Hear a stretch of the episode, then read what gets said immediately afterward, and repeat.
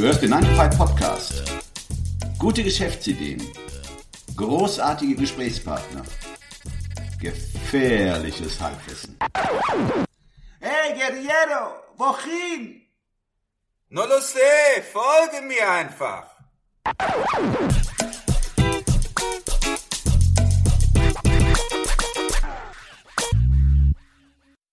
Ja, hallo, herzlich willkommen zu 9 to 5. Wir haben heute einen Studiogast, den ersten Studiogast, wir sind ganz aufgeregt. Florian Mischer Böder aus Köln, 50 Meter Luftlinie entfernt, äh, wohnt der Florian. Und der Florian hat, ist so nett, äh, sich selber auch mal kurz vorzustellen. Hallo. Hallo. äh, ja, ach so. Ich, ähm, ich bin hier eingeladen, glaube ich, weil es um meine Berufe geht. Wenn ich das richtig verstanden habe, von daher stelle ich mich mal mit dem Schwerpunkt vor. Und ich ähm, habe hier in Köln an der KHM studiert, an der Kunsthochschule für Medien und habe Filme gemacht und wollte auch immer Filmemacher werden und habe aber seit, also so Kinofilme, primär bin nie so sehr in diesen Fernsehfilmmarkt so richtig reingegangen, sondern habe immer so Einzelstücke gemacht, äh, alle paar Jahre mal, das sind ja immer recht langwierige Projekte.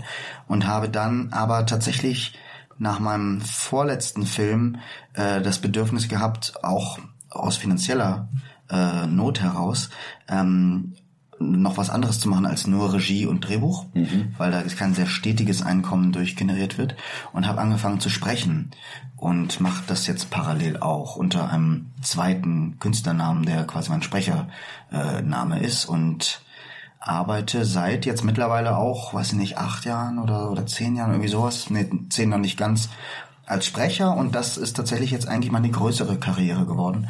Und die, die, wo auch die Projekte schneller laufen und wo ich jetzt auch häufig, wenn man mich fragt, was ich mache, sage ich manchmal, ich bin Sprecher und manchmal sage ich, ich bin Filmemacher manchmal sage ich, ich bin Privatier. Ja, und wir, für uns interessant äh, an, an Florians äh, Biografie ist äh, die Idee, sein eigenes Ding zu machen. Das ist ja so ein bisschen das Thema, das wir, das wir an dem wir uns abarbeiten. Und ich fand es interessant zu sehen, dass jemand, der aus so einem äh, renommierten Beruf wie äh, Regisseur, wo ja viele denken, äh, für viele ein Traumberuf, äh, dann nochmal einen Abzweig zu machen zu einem anderen, äh, zu einem anderen Job. Ähm, Du hast jetzt gerade schon so ein bisschen gesagt, warum das so gekommen ist. Also sind die, ist das das Finanzielle das, was im Vordergrund steht und die oder das kontinuierliche Geldverdienen das, was im Vordergrund steht? Oder gab es auch noch andere Gründe, warum du dich so ein bisschen von, von dem, von deinem eigentlichen Beruf entfernt hast? Eine Frage, hast du dich entfernt von deinem eigentlichen Beruf? Das kommt immer darauf an, wann man fragt. Jetzt gerade würde ich sagen ja. Also jetzt gerade habe ich lange erstmal auch gar keine Lust gehabt, was Filmisches zu machen. Vielleicht sieht das in anderthalb Jahren wieder ganz anders aus. Aber mh, mm, das der ursprüngliche Grund, also wo es herkommt, war tatsächlich, ähm, dass ich Geld brauchte ganz ganz einfach und gemerkt habe, dass diese Filmemacherei äh, sehr erfüllend ist und dass man sehr viel reingibt, Zeit, Energie, Kraft, äh, Kreativität, alles Mögliche. Und man vor allem am Anfang nicht unbedingt so viel wieder rauskriegt und dann ist auch die Frage, wo man arbeitet. Also in diesem freie Kinostücke, die ich gemacht habe, das sind dann so Arthouse-Filme, die laufen mhm. dann auch leider an der Kinokasse meist unter ferner Liefen. Äh, da gibt's gar kein kontinuierliches Arbeiten. Und das hat eben auch zur Folge, dass es keinerlei kontinuierlichen Verdienst gibt. Wie lange arbeitest du beispielhaft an, wie lange hast du an deinem letzten Spielfilmprojekt gearbeitet? Also das sind immer mehrere Jahre. Das sind so vielleicht, wenn was schneller geht, dann ist das, sind das vier Jahre, oder wenn es mal länger dauert, sind es sieben Jahre oder so. Das sind halt immer, das liegt aber daran, also man, es gibt natürlich, jeder arbeitet anders. Es gibt Leute, die arbeiten viel schneller an Projekten, aber das ist jetzt auch nicht so ungewöhnlich, weil ich eben Autorenfilmer bin. Mhm. Äh, beziehungsweise ich stehe mit diesem Begriff, der, der impliziert immer so eine totale Verkünstelung, darum geht's mir gar nicht, sondern es geht darum, dass ich Autor und Regisseur bin. Ähm, gar nicht so sehr, weil ich nicht fremde Drehbücher verfilmen wollen würde, sondern weil ich mhm. äh, einfach nicht fremde Drehbücher angeboten bekomme, wo ich sage, yippie, das ist jetzt mein, genauso mein neues Projekt. Und die besten Projekte, beste dann in Anführungsstrichen oder beste im, in, für meinen Geschmack besten Projekte sind die, die ich auch mitentwickeln kann. Und dadurch sind die Filme so langwierig, weil, die- weil die Drehbucharbeit oder die Stoffentwicklungsarbeit, die ist halt immer eine langwierige Zeit. Und dann muss der Film finanziert werden und dann sucht man die richtigen Partner dafür. Und das sind natürlich nicht äh, Phasen, in denen man immer 9 to 5 arbeitet oder oder sogar noch länger. Sehr gerne. Sondern es sind Phasen, in denen man halt manchmal auch wartet auf eine Reaktion, dann liegt was zwei Monate irgendwo rum und nichts passiert. Oder so. Also, Entschuldigung, nein, nein, ähm, weil du gerade dann das Thema mit der Finanzierung angesprochen hast. Ähm, du musstest dann auch ähm, Finanzgeber oder Finanzmittel beantragen. Also das waren jetzt keine Auftragsarbeiten in dem Sinne, wo der Rahmen, der finanzielle Rahmen schon feststand, sondern du musstest auch das in Eigenregie übernehmen. Also das habe ich nicht übernehmen müssen, sondern das ist ja der klassische Job des Produzenten, die Finanzierung eines Filmprojekts. Aber als Regisseur ist man natürlich eng mit dem Produzenten in der Zusammenarbeit und äh, man kriegt mit, was macht er, man spricht sich ab und mh, wenn man sich als Team begreift, dann macht man das quasi zusammen. Aber letztendlich ist der Regisseur und Autor derjenige, der äh, eher so den kreativen Teil macht und der, finanzie der finanzielle Teil ist eigentlich eher in der, in der Verantwortung des Produzenten. Aber das Interessante, glaube ich, wo, wo ich das Gefühl habe, dass die Frage vielleicht hingeht, die ihr gerade gestellt habt, ist, dass ich, als ich dann mich entschlossen habe zu sprechen, war das eine rein finanzielle Idee und es war ein ganz anderes Herangehen als beim Filmemachen, weil ich ähm, beim Filmemachen immer, ich war eben auch auf einer Kunsthochschule, ich habe einen ganz fein justierten Geschmack, was ich filmisch mag und was nicht und grenze mich da auch ab und sag, das ist genau nicht mein Ding und genau da finde ich es wieder super und bin da so ein bisschen äh, sicherlich auch verstockt dann, was vielleicht für manche Projekte auch dann wiederum gut ist, aber manchmal auch, also ja, da geht vielleicht auch jeder anders mit seiner Kreativität um. Und beim Sprechen habe ich mir so gesagt, äh, ich glaube, ich kann sprechen. Ich habe häufiger das Feedback bekommen, dass meine Stimme gerade auch durchs Mikrofon äh, gut klingt und das mache ich jetzt nur zum Geld verdienen. Und das war ein ganz anderer Drive in den Beruf rein. Und dann hatte ich das Glück, dass es auch einiger, also es ging nicht sofort los wie eine Rakete, aber es ging kontinuierlich, es kam irgendwas und dann wurde es immer ein bisschen mehr. Und diese andere Haltung äh, oder die andere Motivation, die hat mir eigentlich zwei ganz auch so ganz, obwohl es ja auch beides kreative Berufe sind, äh, zwei so ganz unterschiedliche Arten, diese Berufe auch zu leben gebracht. Das war das war für mich auch interessant. Und jetzt bin ich aber am Punkt, wo ich so viel spreche, dass ich durchaus mich dabei manchmal ertappe, dass wieder so ein Anspruchsdenken auch äh, an die Projekte reinkommt. Und da stehe ich jedes Mal wieder auf so einem äh, an so einer, so einer, ähm, an so einer Entscheidungsstelle, dass ich sage, Moment mal, also manchmal erinnere ich mich selber dran und sage, Moment mal, ich habe doch eigentlich angefangen zu sprechen, einfach um Geld zu verdienen. Was bin ich jetzt hier wieder so kritisch und sage da, möchte da am liebsten absagen. Und manchmal sage ich dann deshalb nicht ab aus der Überlegung und äh, manchmal sage ich ab, aber eigentlich ist eigentlich bin ich sehr käuflich als Sprecher. So im Großen und Ganzen bin ich sehr käuflich als Sprecher. Als Filmemacher nicht unbedingt so sehr.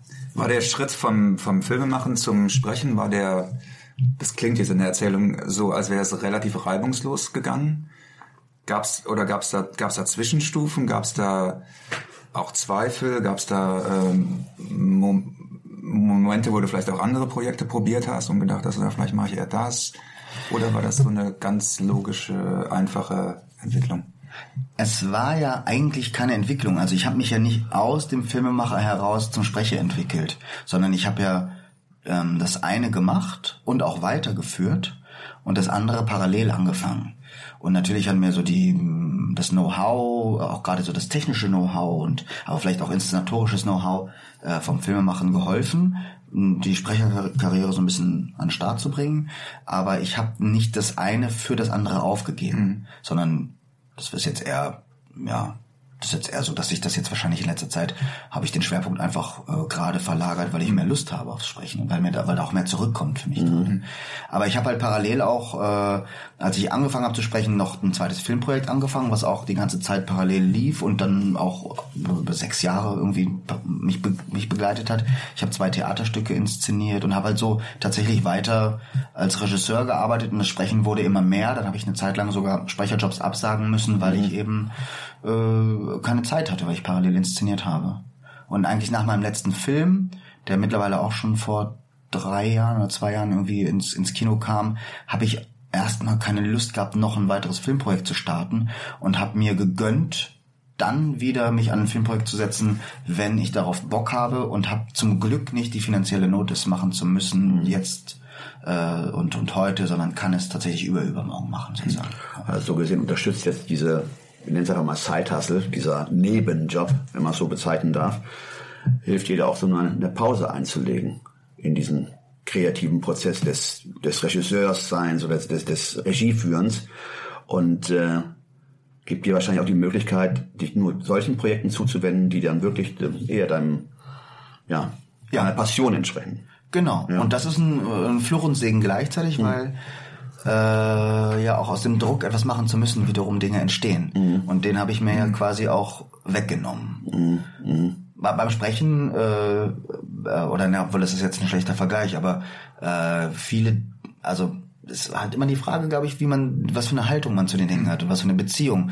Und dieses sehr strenge, was ich jetzt auch gerade formuliere, dass ich es habe, das ist natürlich etwas, was ich jetzt auch nicht als ähm, äh, also dogmatisch für mich entworfen habe, sondern ich beobachte mich einfach, dass ich das eher so, dass ich so eher bin.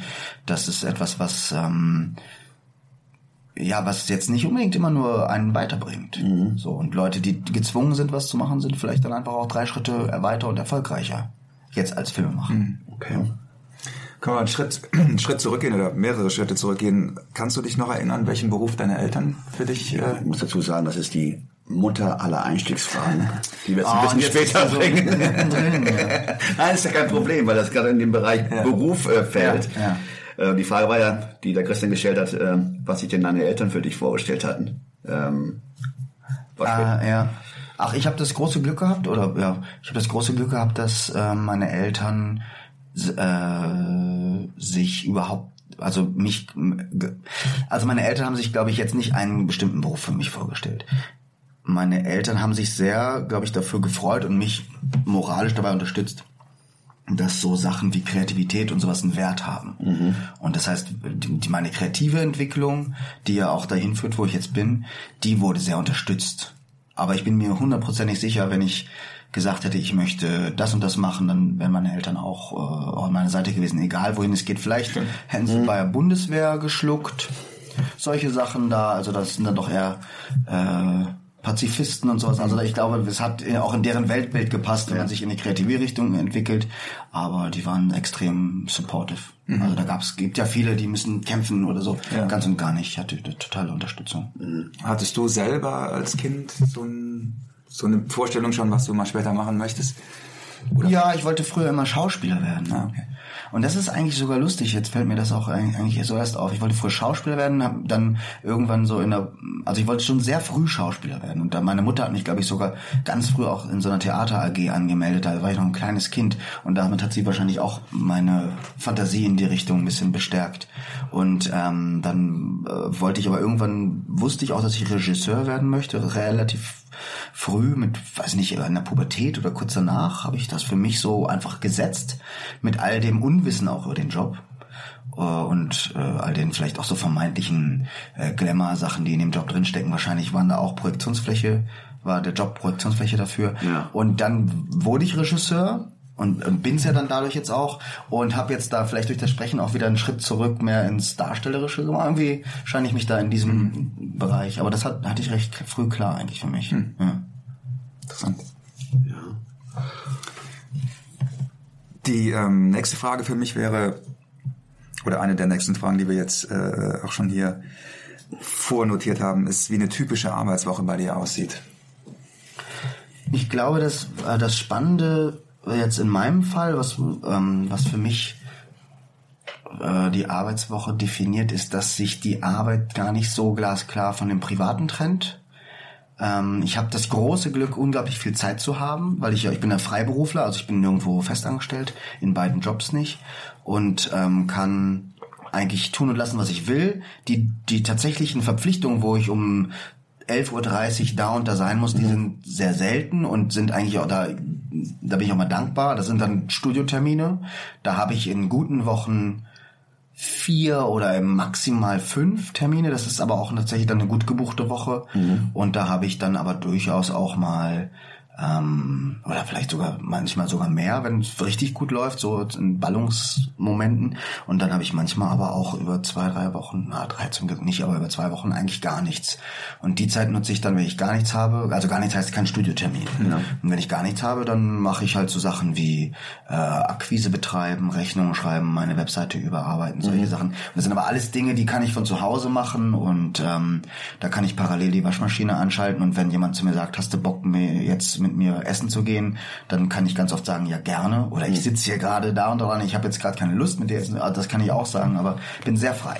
Also von daher ist äh, eigentlich so ein typisches Freiberufler häufig auch dieses elende Bild mit Unterhose immer noch um 16 Uhr da zu sitzen und man merkt, dass man jetzt vielleicht auch mal duschen sollte. Ja, wahrscheinlich das kommt vor. ist die Unterhose in der Waschmaschine, die du gerade angestellt hast. Einzige, genau.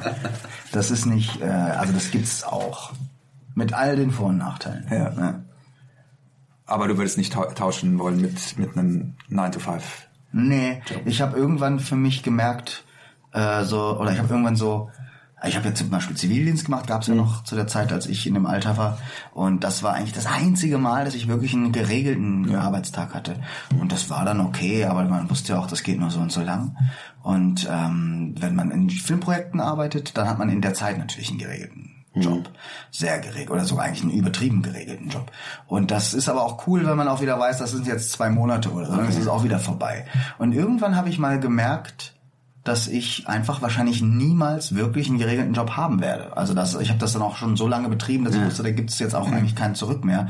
Und ich wüsste nicht, wie gut ich das könnte. Man verlernt ja sowas auch. Mhm. Also ich glaube, wenn ich mit nach der Schule oder nach dem Zivildienst direkt damit losgelegt hätte, dann hätte das für mich, na klar, dann wäre das mein Alltag gewesen. Und jetzt bin ich aber hier seit ewig, seit ewig vielen Dekaden nicht mehr in solchen Systemen und das würde mich, glaube ich, ganz schön stressen. Und wenn ich Freunde von mir erlebe, die mhm ähm, die das machen oder die irgendwie in, auch in die Richtung gehen oder so, dann denke ich mir, oh, die Armen. Aber klar, es hat alles Vor- und Nachteile. Mhm. Die haben dann halt auch monatlich äh, immer den gleichen Betrag auf dem mhm. Konto. Ja. Habe ich auch nicht. Das heißt, du hast dieses Bild des Angestellten, das wurde dir gar nicht eingepflanzt, du konntest dir gar nicht vorstellen. Wahrscheinlich, du bist natürlich einen ganz, an, ganz anderen Weg gegangen oder ganz anderen Weg eingeschlagen. Aber so einen typischen Angestellten-Dasein, das ist eine Sache, die wahrscheinlich äh, ja. Kennst du dich nicht vorstellbar ist, oder? Ja, aber mein, mein Vater zum Beispiel, der hat auch immer selbstständig gearbeitet und hatte seine eigenen Firmen. Okay. Äh, und meine Mutter war Lehrerin. Okay. Also, dass ich von beiden eigentlich diesen ganz, ganz geregelten Arbeitstag, der 9-to-5-Arbeitstag, ja, ja. nicht kannte. Mein Vater konnte auch sowas sagen wie, äh, äh, weiß nicht, ach, ich kann am Freitag mal frei machen, damit wir mhm. gemeinsam, das war ja. für ihn möglich, ja. ähm, mit seiner Firma, mit ein paar Angestellten. Und meine Mutter eben hatte dann, die hatte eine halbe Stelle und ist vormittags zur Schule gegangen, mhm. äh, manchmal auch mit reduzierter Stundenzahl und mhm. so weiter und konnte dann auch äh, relativ gut ihre Zeit einteilen. Also das heißt, einteilen. du hast noch nie eine sturmfreie Bude gehabt im Nacht. nee, ich kenne das nicht, dass ich nach Hause komme und es ist niemand da und das kannte ich als Junge, als Junge nicht, nee. Okay. We'll be right back.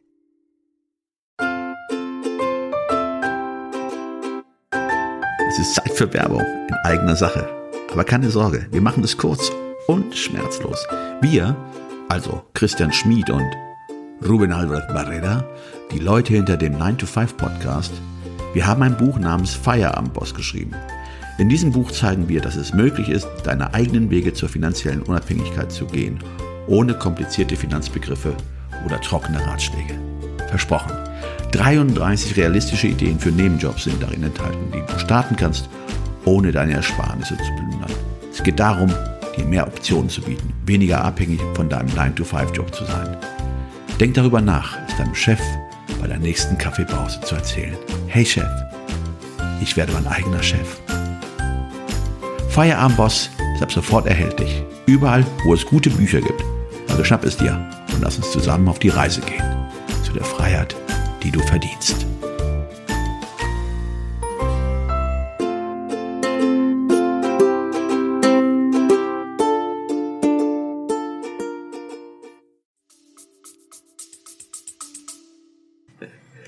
Ähm,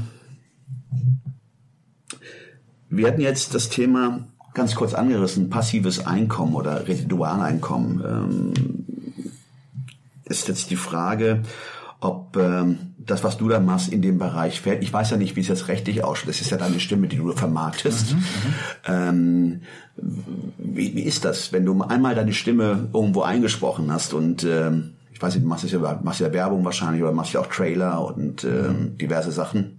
Äh, Hörbücher machst du wahrscheinlich nicht, oder?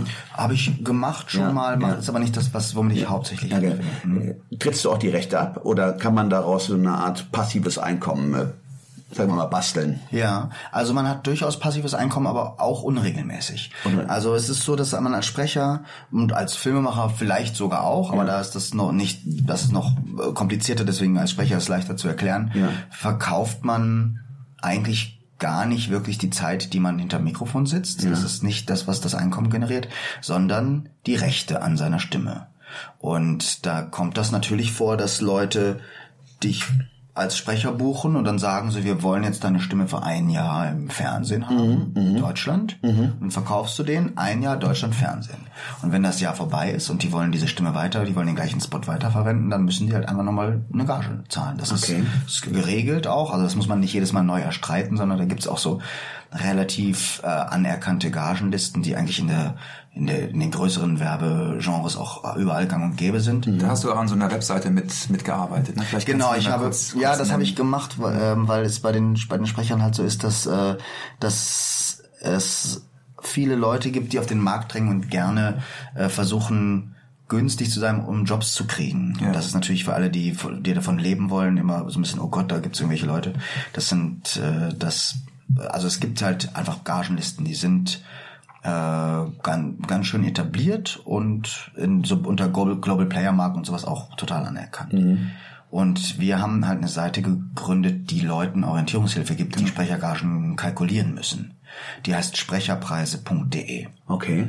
Und die ist halt einfach nur dafür da, weil das, die Gagenlisten sind relativ kompliziert, aber aber lesbar. Aber natürlich gibt's Leute, die, die, da steht dann irgendwie Layout und ein Jahr was Patronage und so ein Quatsch und keiner weiß, was das ist. Und wir haben die Seite versucht so zu gestalten, dass wirklich jeder, der der weiß, er will jetzt dieses und dieses Produkt besprochen haben, dann kann er danach gucken, was kostet das denn? Und dies auch für Laien verständlich. Und vor allem aber auch für Newcomer, das ist auch die Idee gewesen, dass die ganzen Schauspielschüler, die von der Schauspielschule kommen und die am Theater äh, 100 Euro für einen Abend verdienen oder sowas, ähm, dann nicht sofort bei dem Angebot 200 Euro für alle Rechte weltweit immer sofort sagen, oh ja, danke schön, sondern sagen, Moment mal, was würde es denn eigentlich kosten, Ja, ja, wenn ja. ich das ganz äh, professionell kalkulieren würde? Also, du sprichst ja gerade Schauspiel, die an sich ja in ihrer Ausbildung ja auch eine Sprecherausbildung machen, die gewappnet sind, so einen Job zu machen, den du ja auch machst. Du kommst ja auch aus dem Metier, wenn man so sagen darf, bist du als der Regisseur. Aber denke mal, dass du auch ein Gefühl dafür hast, wie man die Stimme einsetzt, ähm, neben der, sagen wir mal so, du hast eine, natürlich schon wie soll wie, wie drückt man so aus? Die Stimme ist ja, ist ja Gott gegeben, in dem Sinne, du bist ja mit dieser Stimme geboren. Aber es ist doch eher was für Leute, die ihre Stimme ausgebildet haben oder zumindest ja eine Ausbildung gemacht haben. Weil es ist ja nicht einfach, Ja. Texte zu sprechen, die eigene Stimme zu kennen und äh, zum Zweiten ähm, sie entsprechend einzusetzen.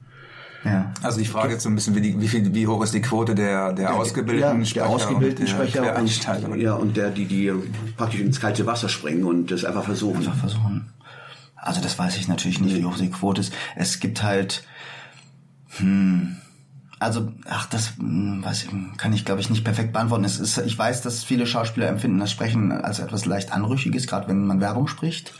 gut. Äh, das ist eben nicht die Kunst, für die auch gerade, ne, weil gerade die Leute, die auf die staatlichen Schulen gehen, die auch eine super gute Ausbildung haben, sind auch häufig gute Sprecher einfach, ähm, weil sie dieses Sendungsbewusstsein automatisch ja auch in ihrer Persönlichkeit schon haben, weil sie die Stimme ausgebildet haben und so weiter und so weiter.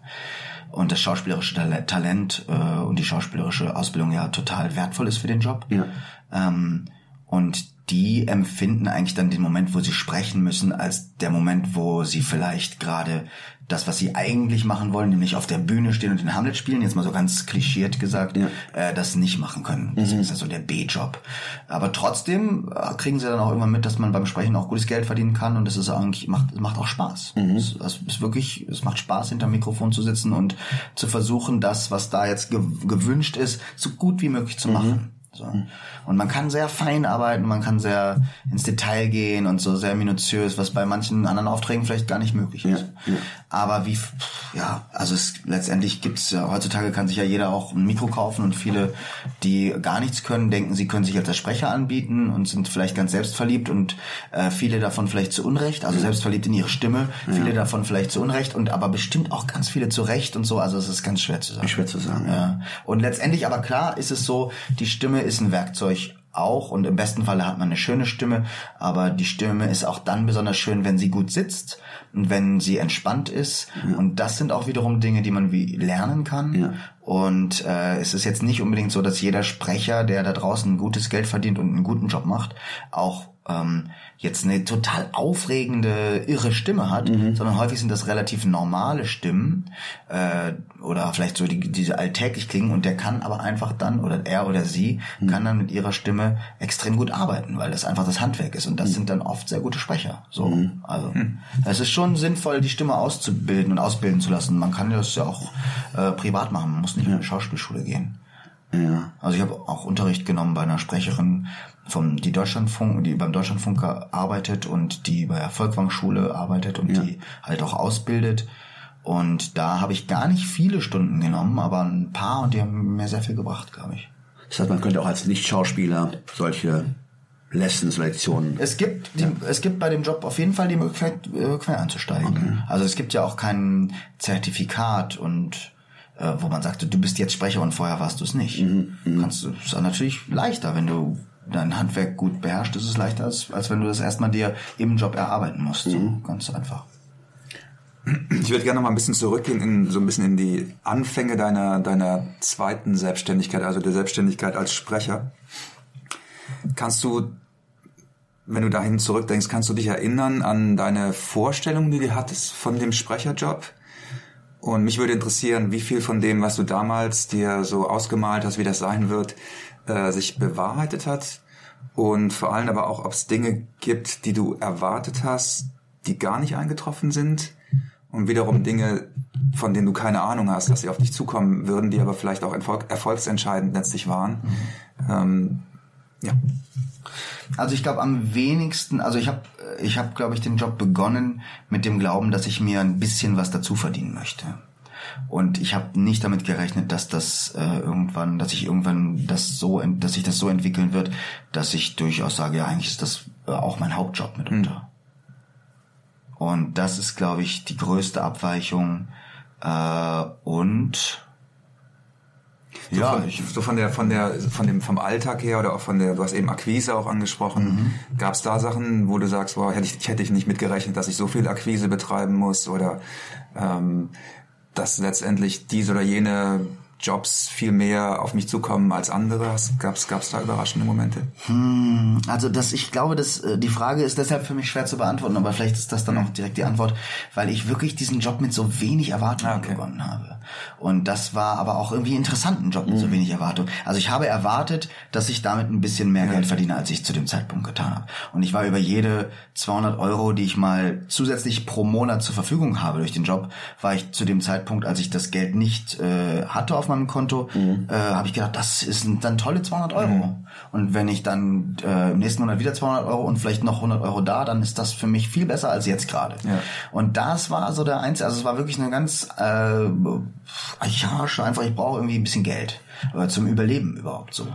Ähm, also ich habe jetzt nicht am Hungertuch genagt und bin zum Glück Mhm. abgesichert so und habe äh, Familie und Freunde und weiß nicht, ich würde jetzt nicht auf der Straße landen, so dramatisch war es nicht, aber man muss ja trotzdem irgendein Einkommen generieren für sich. Man kann ja nicht als Konzept. Also ich habe auch gemerkt in dem Moment, als ich angefangen habe zu sprechen, dass das Konzept Filme machen in dem Tempo, wie ich Filme mache, nicht aufging. Mhm. Das war bis dato mein äh, mein Berufskonzept, mein Jobkonzept. Und das hat sich, das war auch ein bisschen ernüchternd, dass ich gemerkt habe, das kann ich so nicht. Entweder ich muss jetzt anfangen, so ganz viel mich so Akquise zu betreiben als Regisseur in Bereichen, in denen ich gar nicht sein will unbedingt so. Oder und da- das das könnte ja was sein mit dem Sprechen und mehr war da gar nicht. Von daher bin ich mit so wenig Erwartungen reingegangen, dass ich mich wollte mich nicht irgendwo sehen. Und das hat mich aber deswegen hat mir vielleicht der Job aber auch immer so viel Spaß gemacht, weil ich über alles was kam immer so oh, ja klar, ich, natürlich mache ich gerne so. Also Also vom war- Erfolg überrascht, kann man nur sagen. Weil das Potenzial nicht ja, ein, genau. Und es ist bis jetzt auch so, dass es wirklich sich immer nach oben entwickelt hat. Also ich habe in jedem Jahr mehr Jobs als im Vorjahr. Ähm, und das hat mich auch überrascht. Also ich hätte, ja, ich, kon, ich konnte das, ich wusste auch nicht so ganz, worauf ich mich einlasse, weil ich wusste äh, nicht wirklich, wie so ein Sprecher also ich habe mich halt nicht als Sprecher gesehen, sondern als Filmemacher, der nebenbei hier und da mal was spricht, um ein bisschen mehr Geld in der Kasse zu haben. So Ja, das bist du ja nach wie vor. Du bist ja Regisseur und Bin ich nebenbei auch, Sprecher. Ja. kann man so rum sagen, wenn man will, ja. ja. Jetzt für, für ähm, Menschen, die, die vielleicht spre selber Sprecher äh, werden möchten, was würdest du sagen, sind so neben den, den Sachen, über die wir eben schon gesprochen haben, die Ausbildung, was sind so äh, Erfolgsfaktoren? Ähm, was hast du beobachtet so über die Jahre? Was, was macht jemanden, äh, was machen die, die viel beschäftigt sind, anders als die, die weniger beschäftigt sind? Gibt's gibt's da so ein Muster oder ist das für dich gar nicht einsehbar? Ach, ich finde das schwer zu sagen, weil ich immer wieder Leute treffe, die frustriert sind in dem Job. Und dann merke ich, dass ich nicht frustriert bin in dem Job. Und dann wage ich nicht zu sagen, ihr macht irgendwas falsch, sondern ich glaube, ich habe vielleicht auch viel Glück gehabt und vielleicht und irgend, irgendwann hat mal so ein frustrierter Kollege zu mir gesagt, der war dann, das war der, der mir ursprünglich geholfen hat, der mir die ersten Tipps gegeben hat, bewirb dich doch mal da und guck doch mal da und mach doch mal das.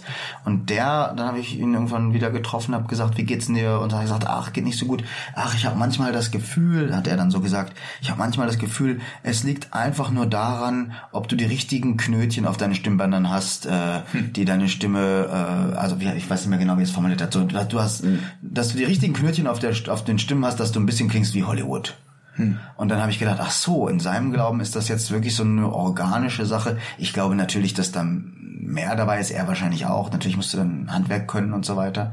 Aber letztendlich ist es auch viel Geschäftemacherei. Also ich biete mich ja immer frei an als, als, als Freiberufler und da gibt's glaube ich, Leute, die sind da geschickter als andere, sich anzubieten. Ich habe vielleicht auch ein bisschen so einen Dienstleistungsgedanken dabei. Ich denke mir so, okay, wenn man mich bucht, dann, äh, dann koste ich halt Geld und deswegen biete ich dann aber auch dementsprechend was und versuche halt sehr pünktlich zu sein und versuche irgendwie vorher verbindliche Ansagen zu machen, was ich mache und nicht mache mit dem Preis und so weiter und so weiter. Und äh, wenn ich Ja sage, heißt es auf jeden Fall Ja und solche Sachen. Das lerne ich auch andere kennen, die sind irgendwie da total unverbindlich und sehen, haben da einen anderen Ethos und so. Also praktisch wie den Handwerker, den man morgens bestellt und Ja, und genau, ich sehe das Ja. schon so. Also es ist wirklich eine auch, es ist, es ist jetzt nicht eine Dienstleistung in dem Sinne, aber es ist ein sehr individuelles und auch nicht unbedingt günstiges Produkt, was ich anbiete mit meiner Stimme. ja. Und es ist ein künstlerisches Produkt halt so.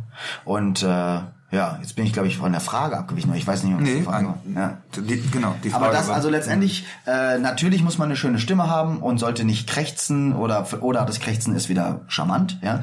Natürlich sollte man seine Stimme beherrschen. Also das ist, glaube ich, der einzige ordentliche Tipp. Das handwerklich gesehen, du musst deine Stimme beherrschen und je mehr du das machst, äh, das trainierst, desto mehr beherrschst du sie. Das heißt, entweder du trainierst im Job mit dem Nachteil, dass du manchmal Fehler machst im Job, die dir dann vielleicht auch die nächsten Jobs verbauen. Oder du schaffst es irgendwie selber viel zu trainieren, indem du einfach in dein Smartphone äh, Aufnahmefunktion rein redest und dir das anhörst und im besten Falle selbstkritisch bist und selber vielleicht ein bisschen hörst, wo es noch geiler wäre. Mal an die Grenzen gehen, mal einen anderen Weg ausprobieren, mal gucken, was machen denn Sprecher. Du hörst ja jeden Tag Sprecher. Also jeder, der irgendwie Me- Medien benutzt, hört ja Sprecher sozusagen. Wahrscheinlich hörst du auch anders hin als, als wir. Das bestimmt auch. Aber dann auch eben die Ohren schärfen ne, und sagen, was, äh, warum höre ich mich da auf einmal affig an und der Sprecher tut's nicht oder so. Also und dann, wenn man seinen, ich glaube, wenn man seinen, Also seine Stimme beherrscht, das ist das Wichtigste Also die Job. Stimme kommt ja nicht nur einem zugeflogen, man muss auch was tun. Ja. Sonst äh, die Stille, wie heißt es mal, die Stimme ölen. Ja, du darfst nicht krank werden natürlich, ne, wenn du halt, gut, das bin ich ja gerade. Entschuldigung. Das Aber ich- aber das- thematische ja, das passt gerade so rein. Ja, dann hast du Verdienstausfall. Aber letztendlich ist, also du bist halt im Studio und dann wird, dann sprichst du einen Text und dann wird gesagt, äh, kannst du den nochmal bitte machen? Kannst du bei dem Wort so und so eine kleine Zäsur machen? Ich hätte gerne den zweiten Teil vielleicht ein bisschen langsamer, uns fehlt eine halbe Sekunde äh, und wir haben eine halbe Sekunde mehr Zeit. Ja, und in, also das wird dann so ganz feinmechanisch irgendwann. Und das Wort Mechanik habe ich da jetzt auch tatsächlich bewusst gewählt, weil es ist dann wirklich was Mechanisches und dann soll es aber nicht mechanisch klingen und dann bist und das muss du im besten Falle beherrschen, weil das ist ja das, wofür die dich kaufen. Und dann glaube ich, ist so zumindest von vom Handwerk ist das gut, wenn man das kann. So. Ja. Wunderbar. Ruben, hast du noch, hast du noch Fragen?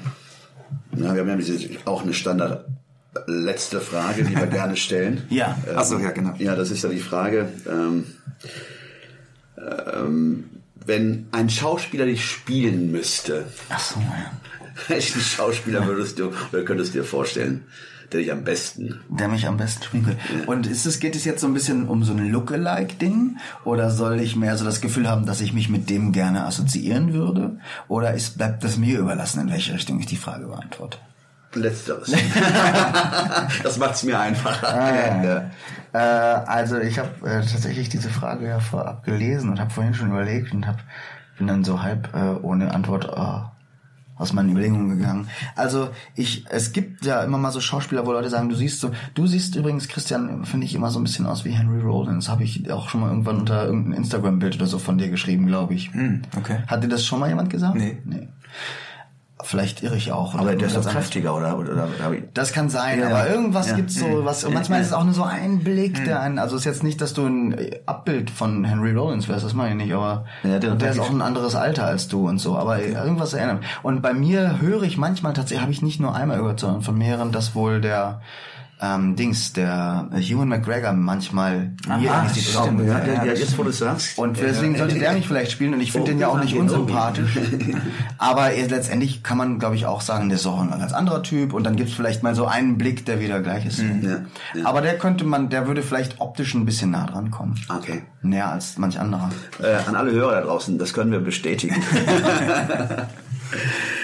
nee, Toilette, du hast ja eben schon auch eine Seite genannt, die ihr ähm, kreiert habt, aber wo kann man dich noch im Internet finden, wenn man sich dann... Ja, also wenn man, mich, auch wenn man buchen. mich, wenn man mich buchen will oder Ja. wenn man einfach mal gucken will, ob ich vielleicht ganz anders aussehe als dann kann man auf meine Seite gehen. Das ist ähm, meine Seite als Sprecher, Mhm. äh, ist ähm, mein Künstlername als Sprecher. Mhm. Ähm, das, die heißt mehrländer.eu und das Problem an dem Namen, den ich mir als Künstlernamen da ausgesucht habe, ist, dass man den so schön falsch schreiben kann und wenn man ihn falsch schreibt, kommt man nicht mehr zu mir. Das heißt, entweder man googelt Mehrländer Sprecher, dann ist es egal, wie man mich schreibt, weil ich es geschafft habe, Also Seite. mit Doppel-E, ne? Wie In echt, nee, nee, nee, in echt schreibt man es halt, äh, also in echt heißt in meinem Fall schreibt man es M-A-E-R.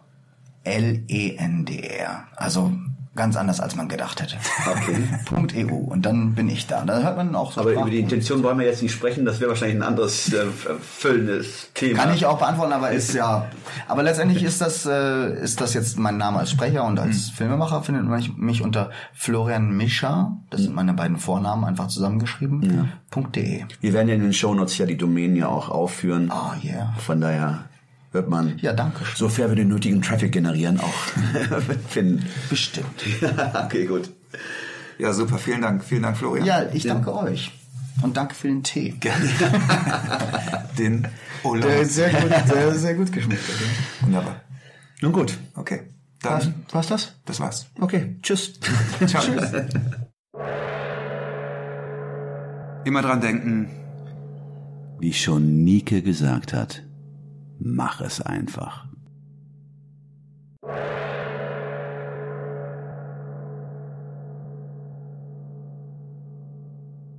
Alle im Podcast erwähnten Ressourcen und Links findet ihr auf unserer Webseite 9to5.de.